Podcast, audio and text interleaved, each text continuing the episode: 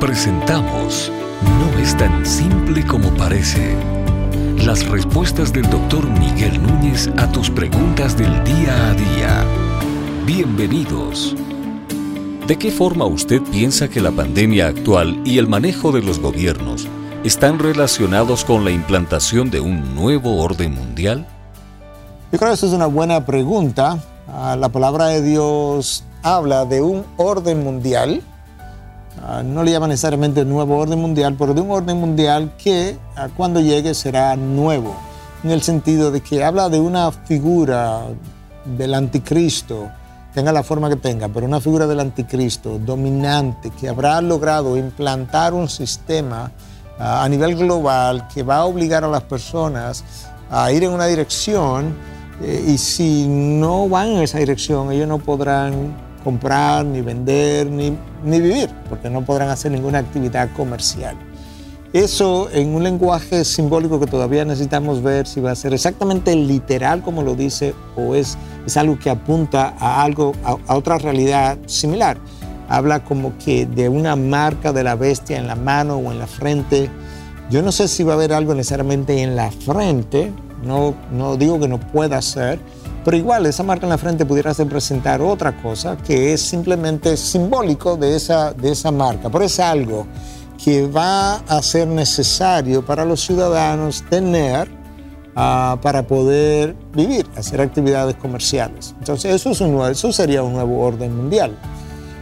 Yo no creo que la manera como el sistema de salud se ha manejado para el COVID represente en sí, de manera aislada, como una introducción al nuevo orden mundial. Pero yo sí creo que los ingredientes para eventualmente abocarnos a un nuevo orden mundial, yo sí creo que se están instalando y muchos ya están instalados.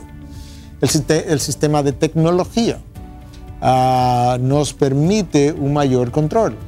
Cuando tú viajas ahora, sobre todo a una nación como Estados Unidos, Ah, te hace muy pocas preguntas a nivel del inspector de, inmigración. ¿Sabes por qué? Porque una gran cantidad de tu información ya ha sido procesada por enormes computadoras.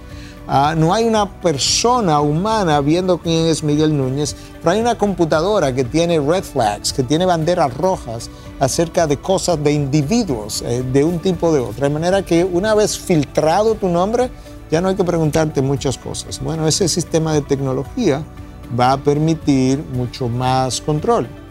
Hay lugares, bueno, ahora mismo eh, la tarjeta de crédito prácticamente es una, es una necesidad. Tú no puedes ir a un hotel y decir yo voy a pagar con, con, dinero efectivo. No, no, no hay un sistema para recibir efectivo en un hotel por, tu, por, tu, ah, por quedarte allí. Entonces eso te da una idea de que ya existe algo uh, que es casi obligatorio. ¿Por qué? Porque no encuentro ciertos lugares, eh, en ciertos lugares ya no puedo hacer compra de otra manera.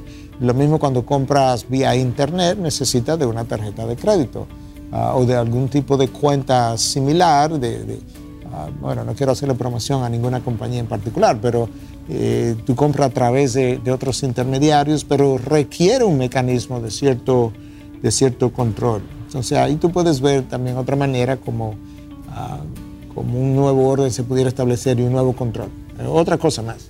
El terrorismo ah, nos va a llevar, si comienza a, crecer, como yo creo que pasará, nos va a llevar, a llevar a querer figuras autoritarias para controlar el terrorismo.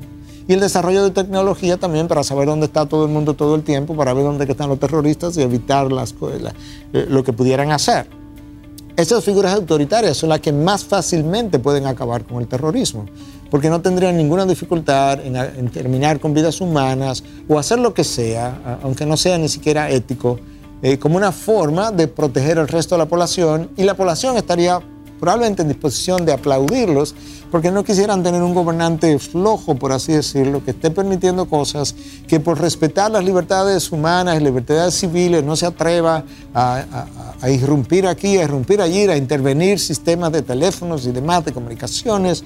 No, quieren alguien como que tome acciones decisivas y mientras más autoritario es ese gobierno, pues mayor la capacidad que el gobierno tiene de, de, poder controlar esos individuos que se salen del control, como son los, terroristas, pero eso va a requerir que tú entregue parte de tu libertad para que esos individuos puedan, puedan hacer ese tipo, ese tipo de cosas. Yo creo que, que el mundo se está abocando o está estableciendo, aún sin percatarse, las bases para que esa figura de autoridad, quizás combinadas con, combinado con otras figuras de autoridad similar en el mundo, puedan implantar un nuevo orden mundial. Y obviamente muchas de las medidas que las Naciones Unidas han, estado estableciendo y, forzando, por ejemplo, esta agenda de la revolución sexual uh, que viene promovida por las Naciones Unidas, sí representa un nuevo orden en, en, el mundo entero. ¿Cómo es posible que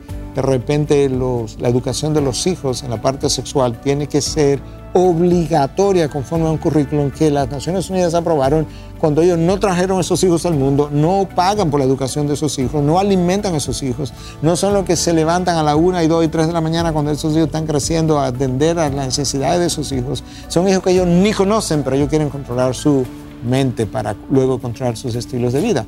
Eso es una forma de un nuevo orden mundial. Entonces sí, yo creo que eso se está estableciendo dependientemente de esta pandemia. Esta pandemia pudo habernos llegado y yo creo que estamos en el mismo lugar. No es tan simple como parece.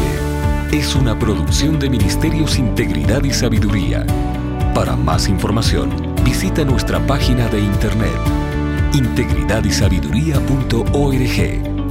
Gracias por tu gentil atención y será hasta la próxima.